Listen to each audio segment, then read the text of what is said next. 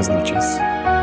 Hoy traeremos el tema La perspectiva del mundo. Tenemos como invitados especiales a José Saúl Sánchez Quintas. Puede presentarse. Mm, Gracias. Mm, Muy buenas tardes, buenos días y buenas noches. Espero que estén bien, bastante bien. Eh, mi nombre es José Saúl Sánchez Quentasi y espero que este podcast sea de su agrado y que lo disfruten. Gracias. Ahora pasamos a Carlos Alberto. Muy buenas noches. Puede presentarse.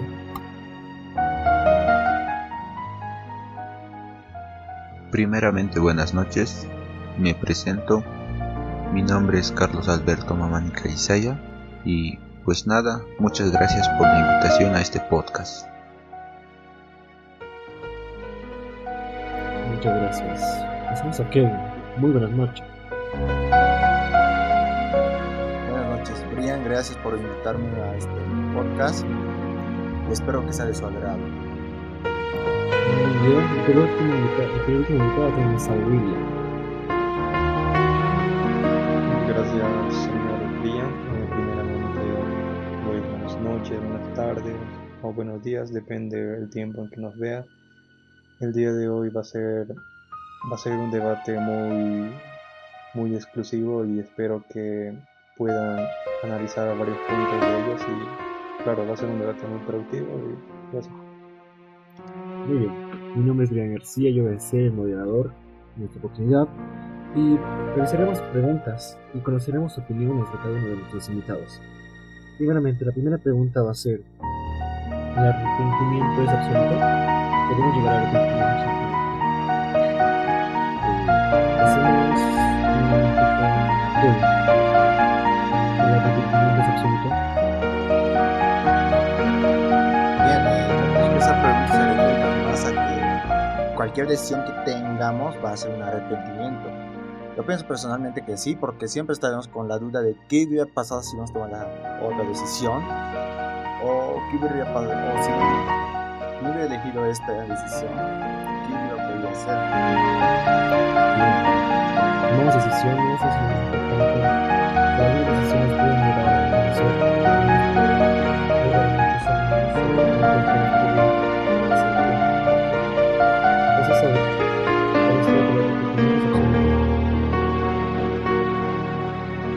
Podría, la verdad es un poquito complejo, pero podría ser absoluto. Digamos, está muy buen, muy, buen argumento que dijo el señor Kevin, que nos podemos arrepentir de una decisión que tomamos, o sea, tan, tanto para bien y tanto para mal, así de, ¿por qué no hice esto? O, ¿a qué hubiese pasado si hubiese hecho lo otro? Así que podría llegarse a un punto de arrepentimiento absoluto. Pero no, o hay veces el arrepentimiento, no sé, se va y, y nos quedamos con lo que tenemos, pero, o sea, te, te- te llega el arrepentimiento, pero, ¿por qué no hice esto? Pero ya, bueno, y listo. Pero en algunos casos puede ser absoluto, o, o para todos, en, algún- en todos los casos. Bien, tomamos decisiones. Pero también podemos llegar a arrepentir de estas decisiones, pero si tomamos esta decisión podemos conocer, nos puede llevar hacia momentos felices. No siempre va a ser de usted piensa que el arrepentimiento es absoluto.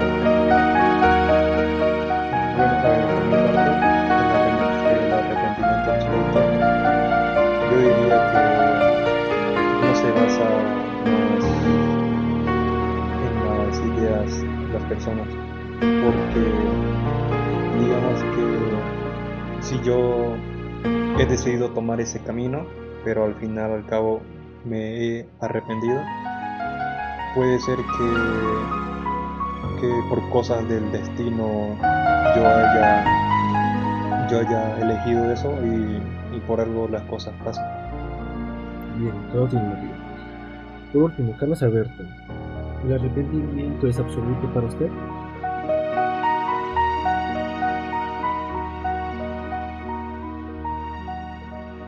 Bien, el arrepentimiento absoluto no existe para mí. ¿Y por qué me dirán no? Porque la persona que llega a arrepentirse absolutamente de todos los actos que ha cometido. Más bien yo le llamaría eso un arrepentimiento superficial.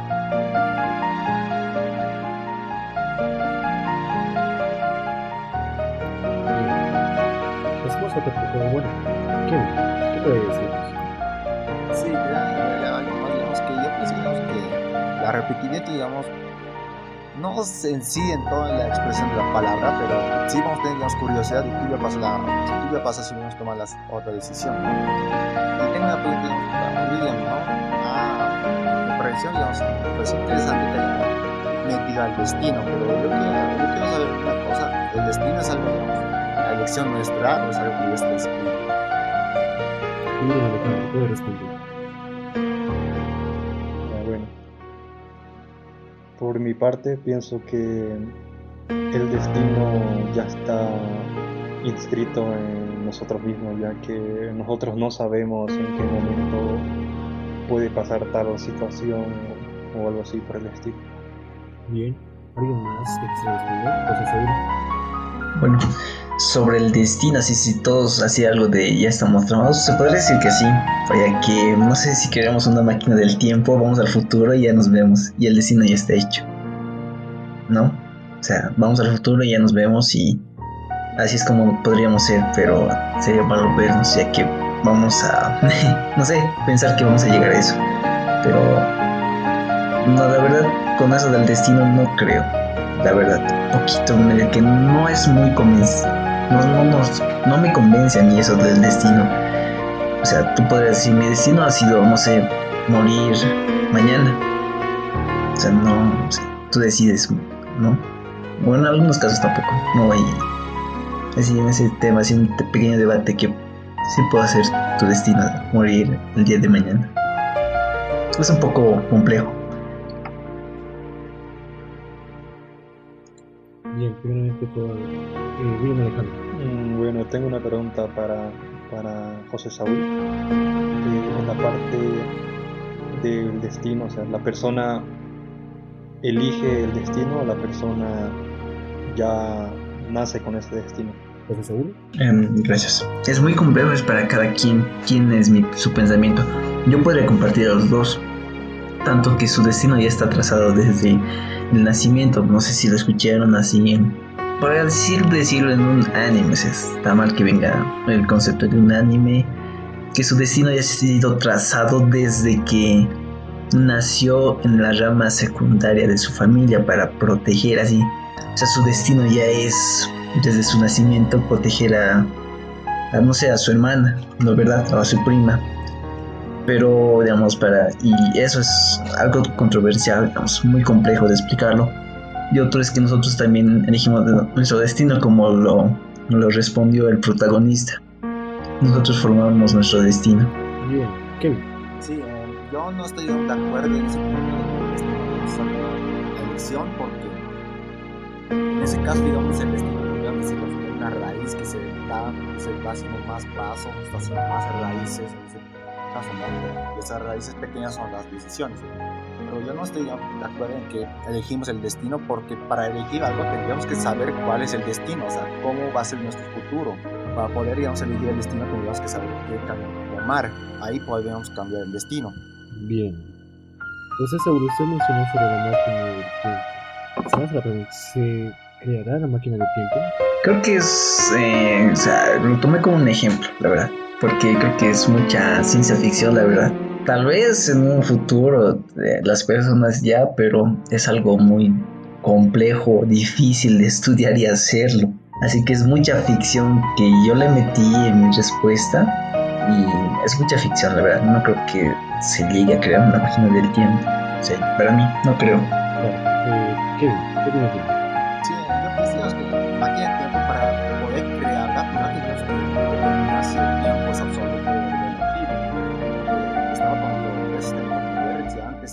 que el tiempo era absoluto, pero en la teoría de la relatividad se menciona que depende más de la relatividad. En caso de que sea el tiempo relativo, no se podrá crear una máquina del tiempo. En caso de que el tiempo sea absoluto, es muy probable que se sea. Quiero saber, ¿qué opinas tú?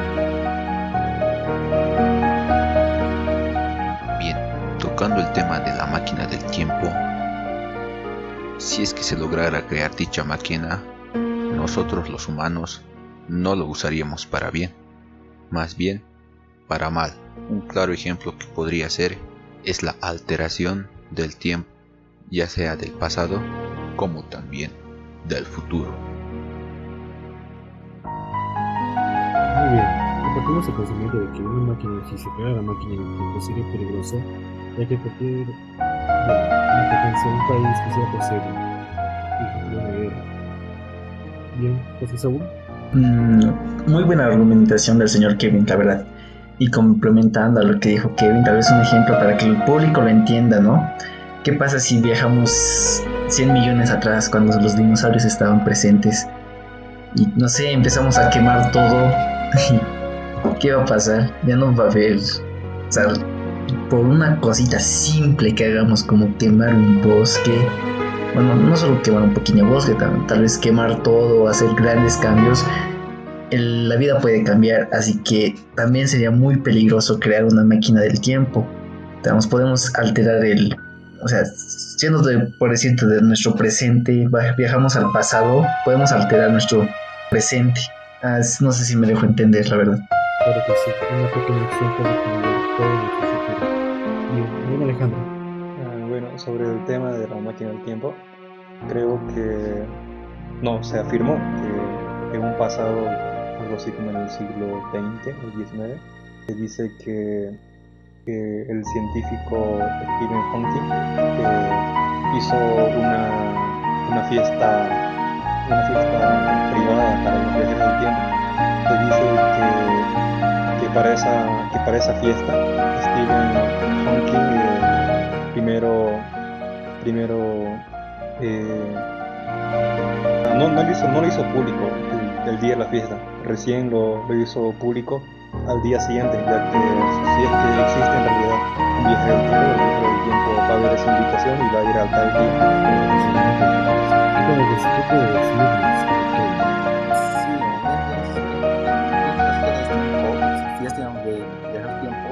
Poco contradictorio para él, porque él es fiel seguidor de la teoría de la relatividad, el cual habla con Porque él escribe, digamos, él escribe con los agujeros negros siguiendo la teoría de Einstein. Él intenta buscar una teoría de Alejandro, ¿algo más para complementar? Bueno, eh, lo que yo podría complementar, aparte de lo que hablé anteriormente, llegué a la conclusión de que esa fiesta se hizo por el motivo de comprobar es que, obviamente, es que un viajero del tiempo, ya que ya que al día siguiente cuando lo hizo público eh, esa, esa fiesta se hizo tipo medio viral. Y yo pienso que Steven Hawking no habrá dicho no dijo nada que, que en realidad vinieron los viajeros del tiempo porque si en realidad vinieran o hubiera dicho que en realidad sí existen los viajeros del tiempo yo hubiera alterado la realidad. Bien, ¿algo más que complementar? Señor Saúl, Tiene mucha razón. Eh, al señor William, la verdad, o sea, venir un viajero del tiempo, o sea, a, a su fiesta, como lo mencionan, perdón por ser tan ignorante, pero no, no leí nada respecto a, respecto a eso. Con lo que los demás participantes dijeron, eh, sí, o sea, si un viajero del tiempo va a la fiesta, podría cambiar mucho, o sea, podríamos saber que nosotros en un futuro ya estamos creando la máquina del tiempo, o sea, que ya está hecho. No sé si vieron una película, o sea, ciencia ficción obviamente, que se llama Proyecto Almanaque. Que, a ver, lo más rápido. Es un chico que, no sé si la vieron, ya. Es un chico que ve una foto y en esa foto se ve un reflejo y el reflejo es del mismo, pero esa foto es de hace, tomada de hace 20 años. O sea, se da cuenta él que ya, que ya crea, o sea, les cuenta a sus amigos y sus amigos le dicen, eh, hagámoslo, en la máquina técnicamente la creamos porque en la foto está así, ¿no? O sea, alteraría mucho así, en ese ámbito de, si o sea, Stephen, Stephen Hawking no lo podría haber revelado porque cambiaría mucho, ¿no? Así podríamos tener algo de confiados de, ah, bueno, sí, en un futuro vamos a crear una máquina del tiempo, listo, ¿no? Así que creo que igual cambiaría mucho así, pero si hubiese revelado Stephen Hawking en esas fechas que sí había viajeros en el tiempo, tal vez nos hubiese cambiado un poco a nosotros así de un poco más, no sé, algún, algún ámbito hubiese cambiado, ¿no? Si hubiese revelado si es que había viajeros en el tiempo. Bien. Señor Kevin, ¿qué puede decirnos? El viaje del tiempo, ¿no? Volviendo el tema, es complicado determinar cómo viajar el tiempo porque recordemos que la unidad de medida de tiempo que manejamos actualmente es la unidad. Tenemos que manejar una unidad de tiempo que sea universal como el tiempo de Dios, llamámoslo así, ¿no? Y en caso, digamos, de que lo descubriéramos y viajáramos en el tiempo, entonces el tiempo, si alteramos del pasado, no cambiaría el tiempo, más bien lo que pasaría se crearía una nueva línea temporal. Tocando tema de la realidad. ¿Existe una realidad o varias? Señor Kevin, ¿puede responder? Más bien yo pienso que existen varias realidades, ¿no? Pero, o sea, en el anterior punto yo me digamos, a una, una realidad, pero una realidad, digamos, universal, ¿no? O sea, una línea temporal. Pero en este caso, digamos, la realidad cada uno, digamos, lo ve desde, desde su propia base, o sea, la crianza, pero desde su- puedo verlo a través de otros medios, ¿no? Para, unos la humanidad puede ser, un sitio nefasto, pero para otros puede ser un lugar justo. Bien. Entonces podemos cambiar la pregunta. ¿Existe sobre nuestro mundo o el mundo para Dios? Señor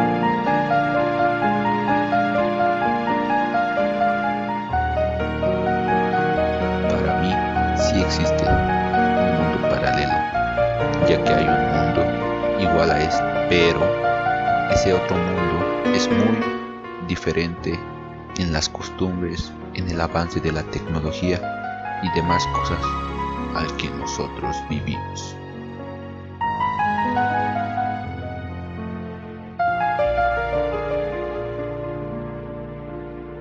Claro que sí.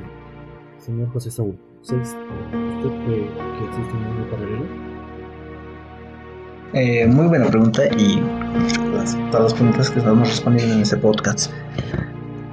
Eh, es complejo, o sea, todo es con pruebas, pero hasta ahorita les puedo decir que estoy en dos partes. Así, una de que sí hay un mundo, o sea, un mundo paralelo, que es, o sea, es como si son universos diferentes, pero iguales a la vez, donde hay otro yo, así como, igual metiendo el tema de la ficción, eh, meto un poco el tema de la ficción de eh, no sé si vieron Rick y Morty, así donde Rick, digamos, en un, un universo paralelo, digamos, no sé, una chica, digamos, algo así, como poner un ejemplo. O sea, en tu universo vos quieres a una chica y la chica no te quiere. O sea, por más que le digas, sí, por favor, por favor, ya. y estés llorando. Hay otro universo donde tú se has triunfado y le has conquistado a la chica. Hay otro, hay otro universo donde la chica te ruega por ti. Puede haber eso, pero no está comprobado nada. Pero, y otro concepto es que no existe, mientras que no está comprobado. ¿Ya? Ese es otro concepto, por eso estoy por dos caminos. Otro es donde para mí no existe porque no está comprobado. Y solo hay una línea temporal, un universo en sí. Bien. Alejandro, ¿qué nos puede decir acerca del mundo? Mm, Bueno, acerca sobre el mundo paralelo, yo podría argumentar algo que sí he escuchado, he escuchado eso también de otras personas, también he visto, he investigado más acerca de eso, que se dice que había un, un chico que su sueño, que su sueño era, era ser futbolista. La cosa es que un día, así de la nada, o sea, el chico ya estaba, quería viajar a otro, a otro país, estaba en el aeropuerto. En uno de esos momentos, cuando ya estaba en el aeropuerto, se le acerca tipo una persona diciéndole que, que le firme un autógrafo. Y el, chico como que estaba tipo confundido, que no, sabía, no sabía de qué estaba hablando, si se estaba viajando a otro país. Pero eh, el fanático le dijo que, que por favor le, que le firmara y le felicitaba por el partido que jugó hoy. Y la cosa que es que ese chico tenía muchas dudas hasta que un día decidió volverse a contactar con ese, con ese fanático. Y ahí le explicó y en ese, en ese punto eh, el chico le, le habló al fanático y le preguntó de por qué se acercó de esa manera hacia él. Y se dice que el fanático le contó que él es un, jugador así profesional de fútbol y por eso es que le, le pide un autógrafo y la, la curiosidad del chico es que el chico piensa que hay un mundo paralelo ya que su sueño de él era ser futbolista y quizás en otra realidad él, él sí cumplió ese sueño.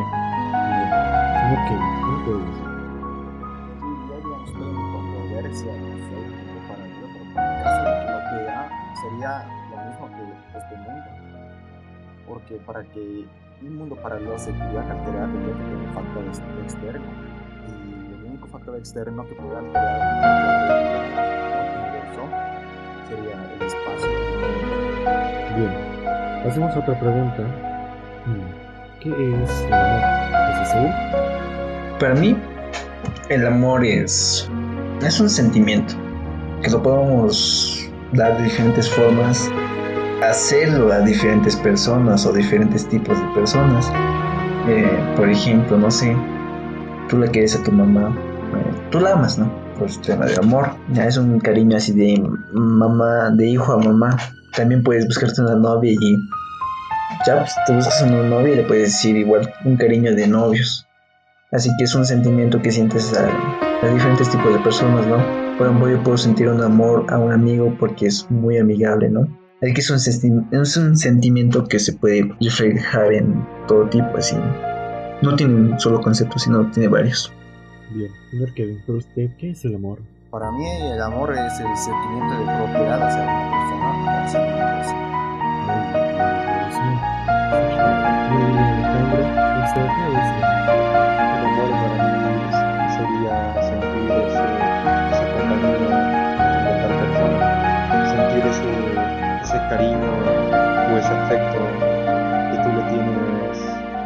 ya sea tanto familiar como noviazgo amistad.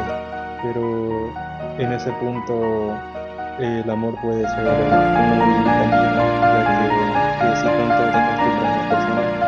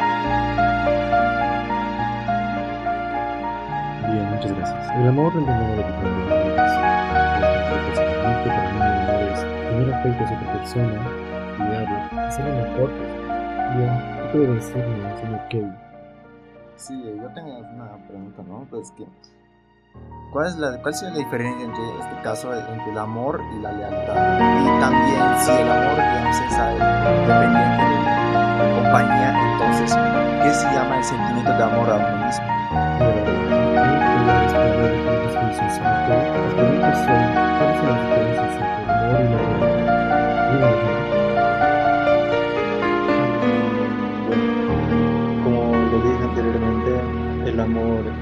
Es ese cariño que le tienes a esa persona. Y en la parte de la lealtad, yo podría decir que todo es se basa más en la, confianza. Digamos, si una persona te cuenta algún, algún secreto, tú tienes que guardar ese secreto eh, hasta que sea vida o muerte. Ya que si, ya que si no guardas ese secreto, eso contaría como una traición hacia esa persona. Bien, ¿qué nos puede decir el señor Alejandro?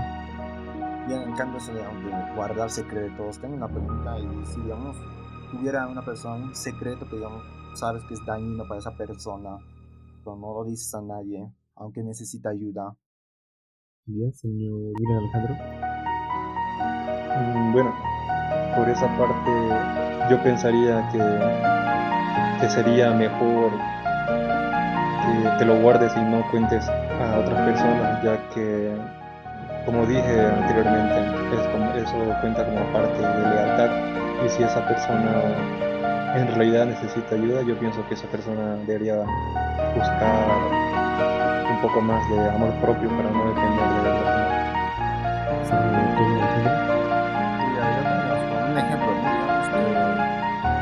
Una pareja, digamos, la chica, digamos, tiene algún problema, no sé, se corta, digamos, el brazo, es, digamos, es su secreto, ¿no?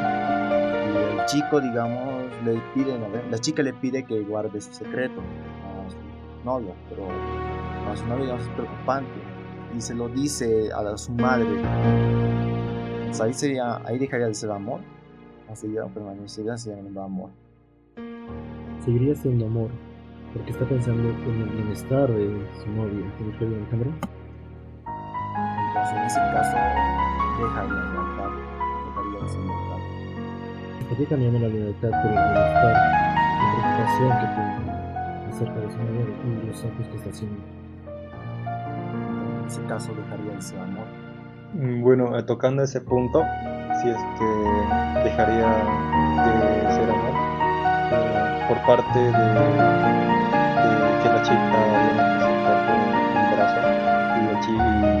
chica no quiere que su novio no le cuente nada. Pero en esa parte, el novio no debería contar cualquier persona así común y corriente.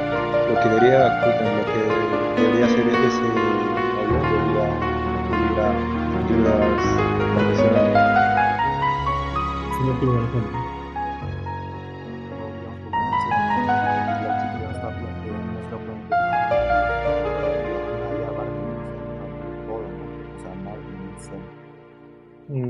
claro que por esa parte no, no abarca tal punto, pero así como lo mencioné anteriormente, no se le puede contar a cualquier persona, podría ser como al vecino, no, no, para nada. Debería acudir a, ayuda profesional, pero en ese caso, eh, por mi parte pienso que, que no dejaría de, ser amor por esa parte, pero en la parte de la, de la lealtad afectaría un poquito.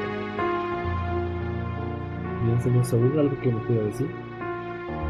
Bueno, eh, un pequeño eh, contrapartes. Para mí son cosas diferentes, el amor y la lealtad. Mm, el ejemplo tomando sigue. el ejemplo. Otra cosa es ser lealtad y otra cosa es amor, técnicamente, ¿no? Porque puedes sentir amor a una persona y decírselo la chica, por ejemplo, ¿no?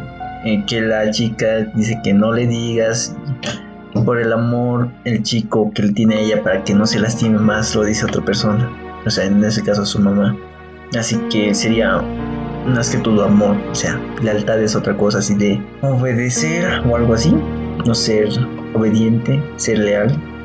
Así que ya depende de cada quien ser de ambas cosas, o sea, llevitos de la mano el amor y la lealtad, o solo simplemente sentir amor y ser pues, sentir amor, o ser leal sin amor y eso es como, no sé, como un perrito, ¿no? Eres leal a tu dueño y eso. Alejandro. Entonces, en este caso, digamos, el amor ya no se enlaza con el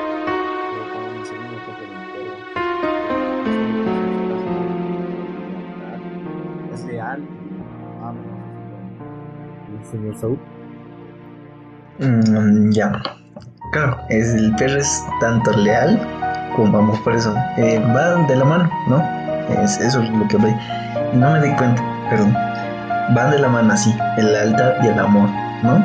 Así que, mm, volviendo a decir mi concepto, entonces diría que van de la mano, lealtad y el amor, pero el amor siempre va un paso más adelante, por eso el amor que siente, digamos, la chica por el, nah, el chico por la chica va más allá que la lealtad y por eso le dice a otra persona, ¿ya?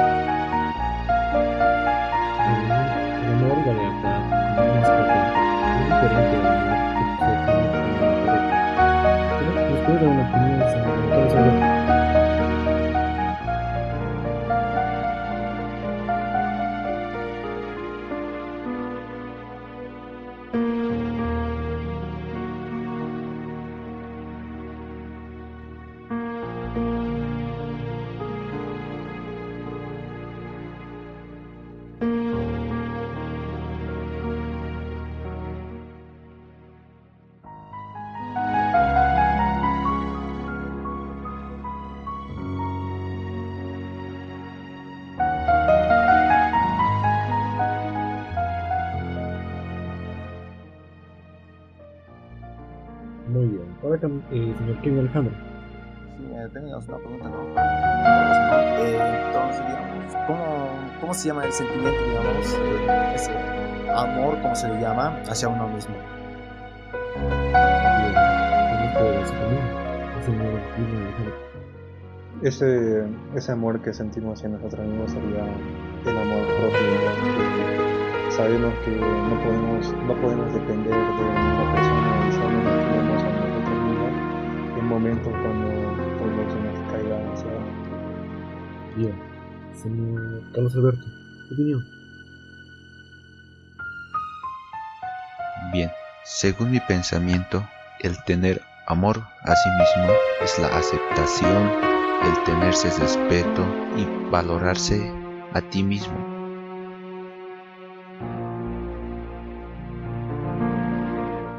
Bien, señor eh, Kevin. Sí, eh, una cosa, ¿no? Eh, ¿Qué se diferencia, digamos, el amor propio con el ego? Una persona, una persona que se ama a sí misma puede dar el Eh.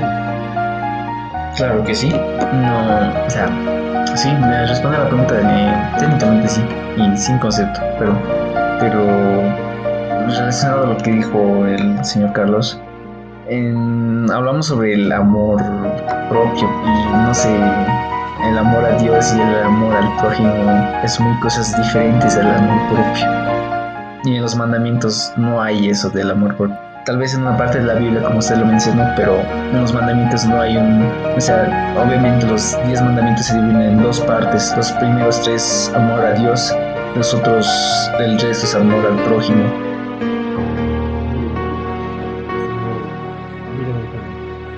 En ese punto, yo podría decir que una persona que tiene amor propio sí puede dar amor a, otra persona.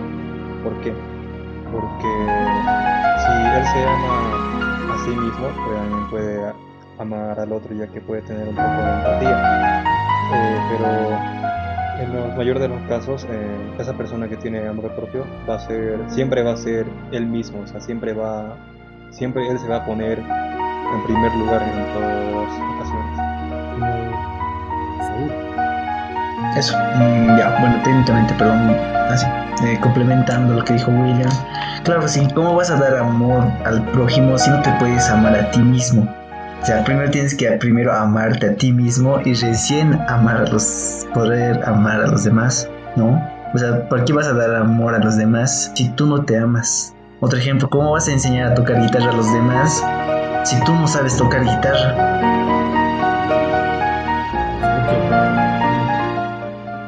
Sí, teníamos eso. Otra pregunta, digamos, que no me arreglé, digamos, ¿cuál es la diferencia entre amor propio y tener ego? También, digamos, quiero, me interesa saber, digamos, la opinión de cada uno, de para cada uno, qué es, qué son los mandamientos para cada uno. Bien, el amor propio es aceptarnos tal y como somos.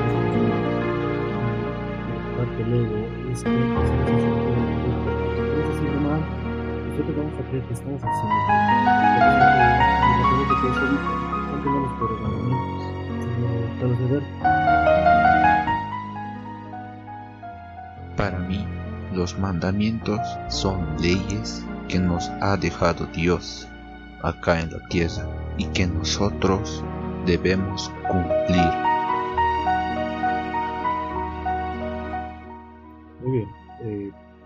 Kevin. Sí, yo quisiera dar mi opinión, ¿no? De cómo veo, digamos, los mandamientos. Yo los mandamientos no los veo, digamos, como reglas, como leyes. Yo los veo como una guía, como consejo para llegar. Y si los llegamos a seguir, nos encontraremos a lo que es Dios. Muy bien, eh, señor William Alejandro. Mm, Bueno, sobre el tema del mandamiento, mm, yo podría decir que tampoco se puede basar mucho en la religión, también se puede, se puede relacionar un poco con, con nuestra vida, con nuestra vida cotidiana, ya que, ya que en algunos de los casos sería, digamos, que tu mamá te diga que no vas a hacer eso y tú por, respeto eh, no lo vas a hacer. Mm, sobre los mandamientos.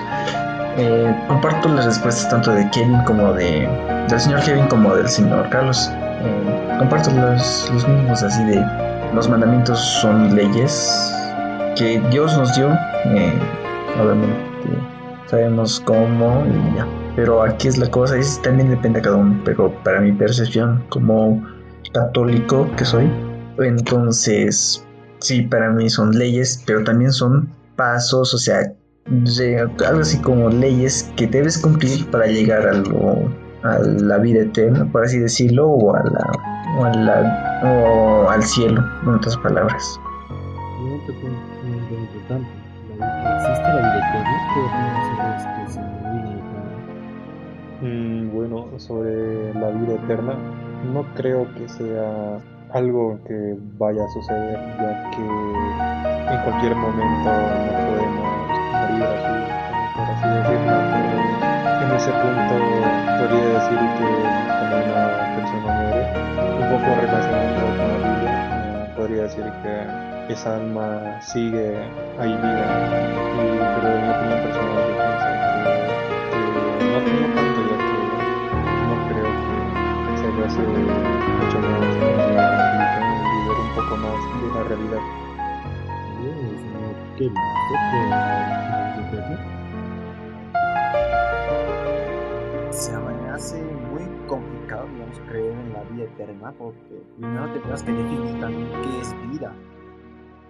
Eh, vida eterna, no sé, o sea, qué se refiere exactamente. Se digamos, a seguir siendo, no sé, ser humano o cosas así, o seguir teniendo nuestra, nuestro alma. Pero se me hace demasiado difícil, digamos, la vida eterna.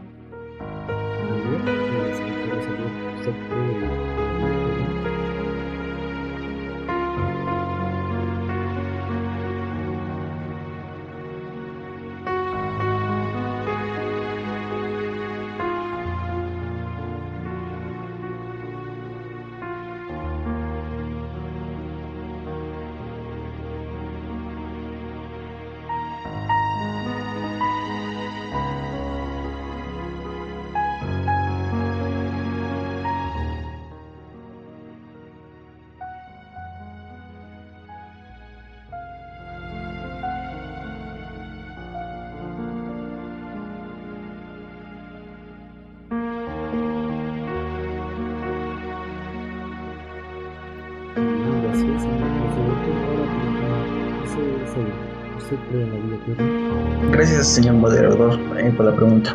Es complejo, pero también depende de las creencias que tiene cada uno.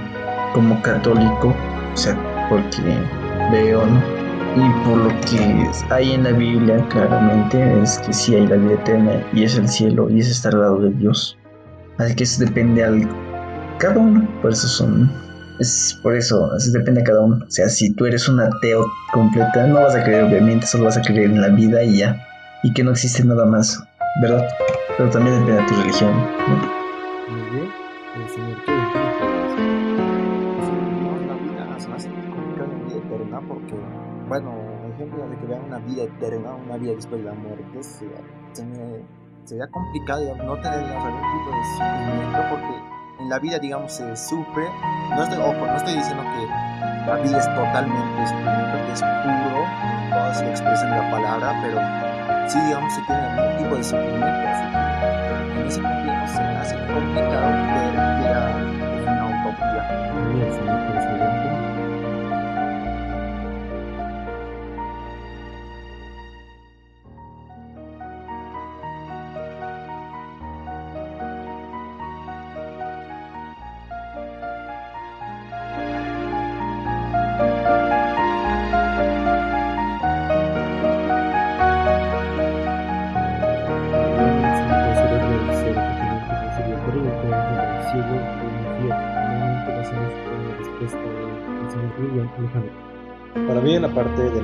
Diferencia entre el cielo y el infierno, yo podría decir que el cielo es algo que, que cuando miramos hacia arriba o sea, se ve neblina, ¿no? Así, en mi opinión personal, y el infierno no podría describirlo ya que no se ha comprobado que en realidad existe. Señor José Saúl, ¿cuál es la diferencia entre el cielo y el infierno? Bueno, eh, nuevamente viendo un poquito la fantasía, ¿no? Lo que tal vez de niños escuchamos mucho, que el infierno es juego y el cielo es las nubes, ¿no? Es un concepto eh, muy amplio. La verdad, el nadie ha vivido para contarlo así. De ha ido a la muerte, se ha ido al infierno y ha vuelto a la vida. O sea, no está comprobado. O sea, nada de lo que estamos hablando es totalmente comprobado y, y con un solo concepto, ¿verdad? Así que ya es depende al pensamiento de cada uno. Si el cielo existe, pues sí existe. Para tal vez para un, alguien que cree en su religión, en el cielo. En el caso catol- católico, sí creo en el cielo. Y tal vez imaginarse es mucho, ya que tal vez el cielo, o sea, después de morir, obviamente, el cielo para ti es el lugar donde tú siempre has querido estar y no en las nubes como tú pensabas de niño. Y el infierno es, no sé, creo que nos quedamos con eso de, con eso de, es el juego, la lava que nos estamos quemando abajo. Nadie lo ha vivido, así que creo que es ya algo que tal vez mucho lo vamos a ver. Depende si lo creemos o no. O sea, como lo dije, no te puedo decir, no, no creo nada de eso. Yo me muero y ya. Ahí se acabó mi ser en este mundo.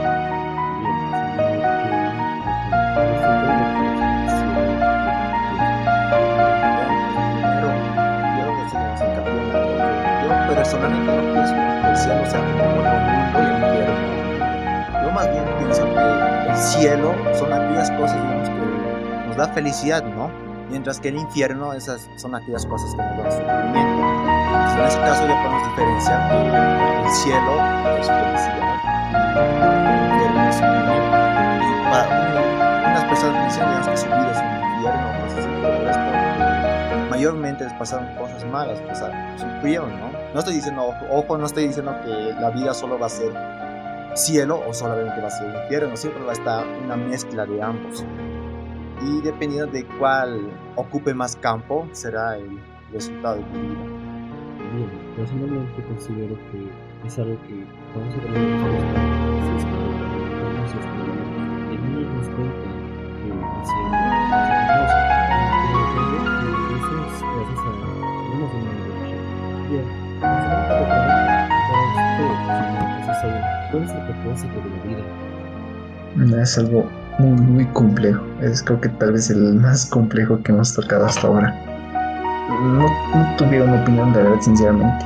Te podría decir un pensamiento, que el objetivo de la vida es, como tal vez algo que lo escuché, es que Dios nos mandó a este mundo para vivir una vida, conocer buenas personas y después retornar. Ese es el objetivo de mi vida, es vivir otro tipo de vida del que ya has vivido y, y vivir feliz en este mundo, tal vez, no, no feliz, pero ver cómo es este mundo, tal vez es, pero no está, o no hay ningún tipo de concepto sobre lo que ningún argumento, nada de eso que se puede encontrar.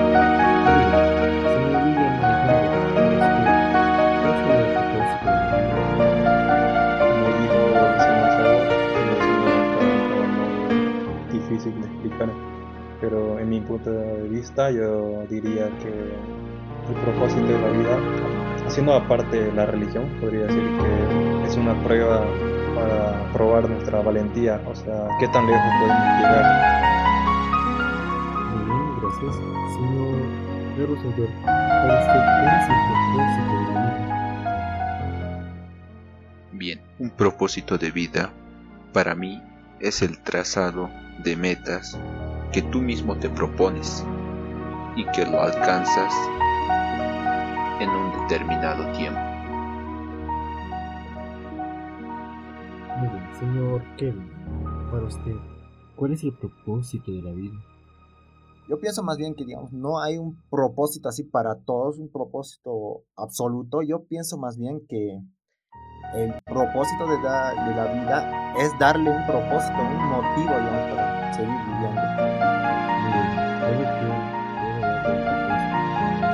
la siguiente la pregunta. Señor ¿qué es el mal? Bueno, el mal yo podría describir que, que son cosas negativas que nos pasan en nuestra vida, ya sea por, por un asalto, por un error o por algo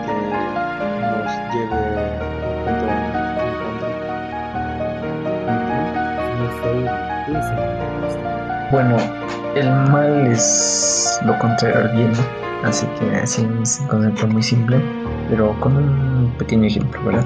El mal, eh, no sé, haber robado, eso es el mal, ¿no? Y así, eso es el mal, así, las cosas malas que tú vas a hacer o que vas a hacer, quién sabe, vas a pensar que tú estás haciendo el bien, así que es, depende a cada una, depende de la perspectiva de la persona si estás haciendo el bien o estás haciendo el mal. Tal vez, no sé, hacer trampa en un examen, tú estás diciendo que es el bien porque voy a probar, o es el mal porque estoy aprobando sin saber.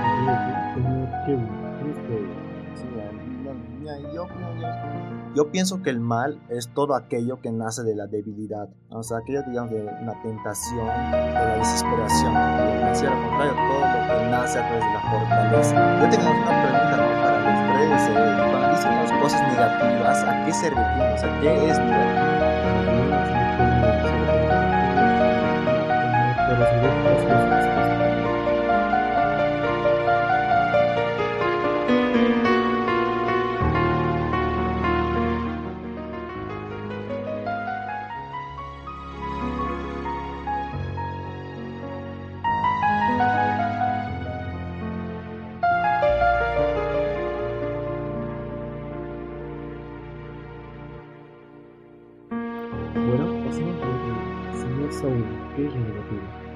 Es como la pregunta que es el mal. O sea, es una perspectiva que tú tienes. Tú ves si es el mal o es. si es negativo o es positivo. Si es mal o bueno. O sea, si es negativo, ya tú lo ves como lo del, no sé, del examen. Cosas negativas así que tú estás viendo que no, estás haciendo trama para aprobar el examen. O cosa positiva que tú vas a aprobar el examen, ¿verdad? Así que eso depende de tu perspectiva. Y como bien dijo Kevin, depende de tu fortaleza o debilidad que tú tengas, o que cada uno tenga.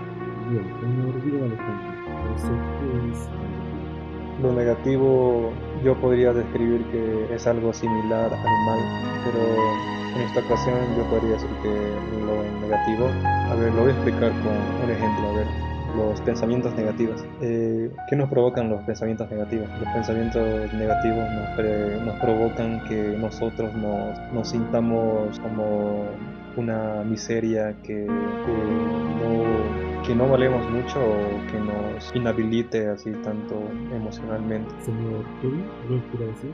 Sí, yo pienso más bien, yo pienso que lo negativo es el resultado del mal o del mal amor como he mencionado antes, el mal es algo que nace de la debilidad de la propia de la desesperación. Las personas negativas y las personas ¿qué tipo de opinión sobre esta pregunta, Para mí, son dos cosas muy diferentes. Las personas negativas o las personas realistas.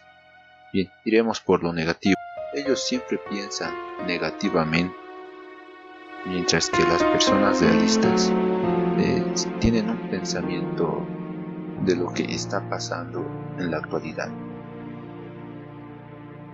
Gracias. Señor Wilmer ¿son las personas realistas o personas negativas? Bueno, en esta parte podría decir que somos un poco de ambos, ya que, a ver, me voy a avanzar un poco más en, en lo negativo. Mm, como mencionaron anteriormente, eh, nosotros mismos somos los causantes de, nuestro, de nuestra autoestima y esto se basa más en lo, en lo emocional.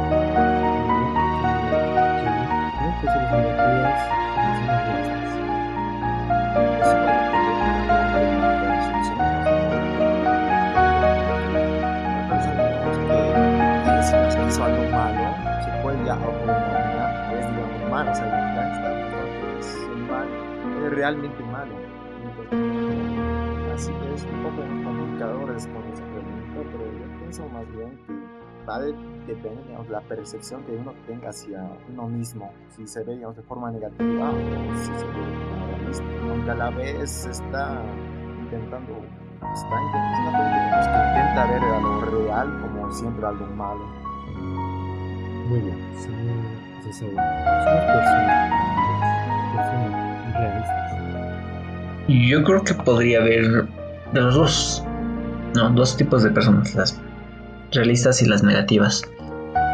Pero aquí vienen las cosas de los ejemplos. Por ejemplo, más que todo por el realista, ¿no? Que no sé, tú ya ves un ejemplo, mi mamá va a abrir un negocio, pero yo vi que a otra persona le fue mal en ese negocio, así que yo le puedo decir, mami, no te va a ir bien.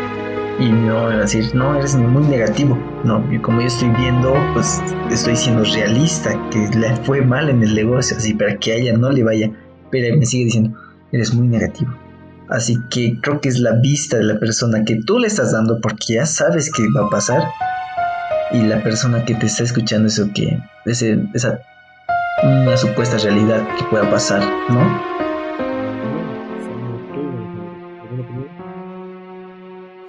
Sí, eso, como he mencionado, la palabra realista no se forma ya, se lo toma como de forma peyorativa. Y aquí ya nos tengo una pregunta. ¿La esperanza va apunta más hacia lo real o hacia, o hacia la ilusión?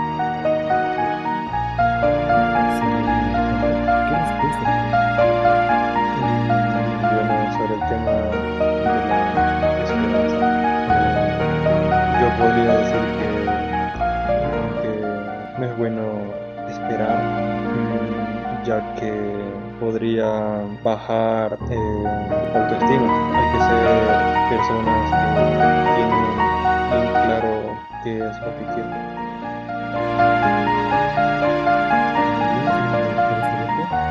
Según mi pensamiento, la esperanza es tener confianza y poder alcanzar lo que te propones.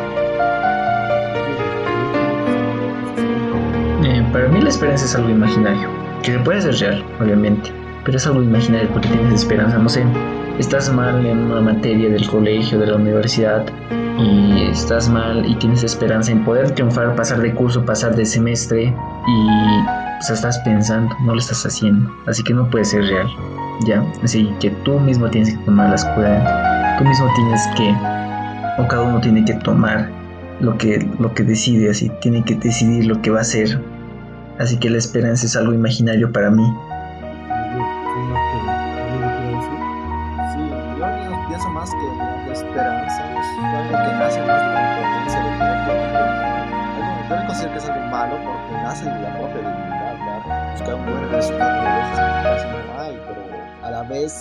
La esperanza es algo tramposa porque a veces cuando tienes esperanza se cumple lo que estás esperando, así que es cuestión de suerte, pero ahora aquí nos viene otra, otro enigma.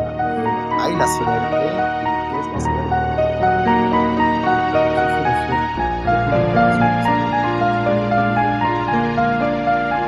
Sobre el tema de la suerte, yo digo que no creo que sea algo que ya que nosotros mismos somos los que hacemos qué es lo que en realidad queremos que pase. Pero en el tema de la suerte, eh, no creo que se base tanto así como lo queremos. Señor Carlos Alberto, ¿existe la suerte? Para mí es algo difícil de responder esta pregunta, ¿no? Pero según mi pensamiento, la suerte es un hecho que te pasa de imprevisto en tu vida. Sí, señor Saúl, ¿existe la suerte? Mm, sí, podría decirse que sí y podría decirse que no. En diferentes campos, ámbitos y todo eso. De que, no sé, para ganar un concurso de sorteo necesitas suerte para ganarlo, ¿no? Y para, no sé, no puedes tener suerte para caminar ya que no existe la suerte para caminar, así que no creo que sea en todos los ámbitos que necesita la suerte, así que un ámbito donde yo diría que entrega la suerte es cuando, cuando te ganas un sorteo, porque técnicamente es de suerte, por ejemplo la lotería en Estados Unidos es más probable que te caiga un meteorito en tu casa que ganarte la lotería, es que es un poquito más de suerte si ganas, ¿no? y otro, digamos, de selección, exámenes de selección múltiple. Por ejemplo, ¿qué pasa si te toca un examen de selección múltiple y tú, a, y tú como persona o cualquier persona le das pues al, al cualquier A, B, B, B, C, C, C y podría haber sido todas correctas? Yo estoy digamos, de acuerdo eh, con José y Saúl, en cierto punto, definir, digamos, qué suerte, ¿no? Digamos, para mí, ¿no? Yo pienso, digamos, que sí hay suerte, que el suerte es el resultado, digamos, de hacer alguna cosa ciegas y que te dé un resultado placentero y gratificante. Y no es como, no, no pienso que sea como una barra que te diga qué tan suertudo eres, no. Bien, entendemos por suerte, bueno, cuando hablamos de suerte, debemos estar aprendiendo de buena suerte y de mala suerte. Cuando nos va bien, decimos que buena suerte nos está pasando bien. En cambio, si nos va mal, decimos que por último, de. ¿Qué es madurar? Yo pienso que madurar, digamos, es cuando una persona ya se lo toma, sabe, con- reconoce cuando un problema es suyo, o sea, no tiene, que estar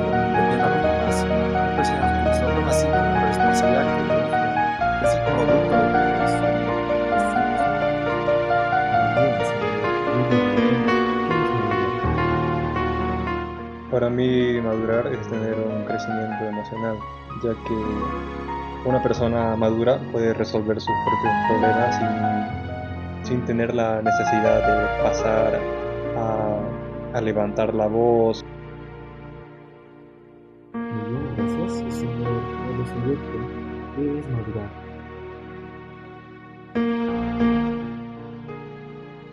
Para mí, madurar es, es ser independientes, pero también es empezar a pero también es empezar a relacionarse con el entorno que te rodea.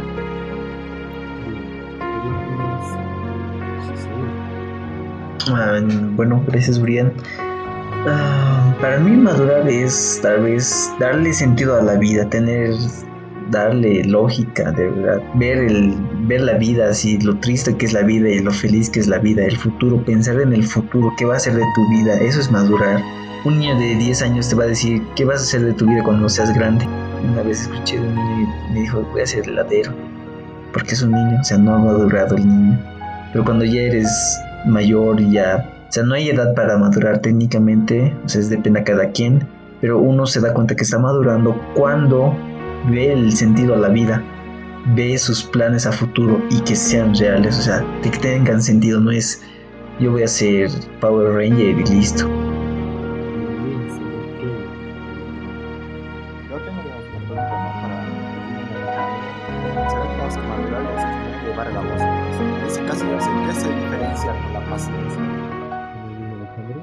Mm, eh, podría decir que en el tema así de levantar la voz junto con la paciencia, eh, eh, son campos que vienen en uno solo, o sea, pertenecen a la, a la misma rama, bueno, en mi opinión.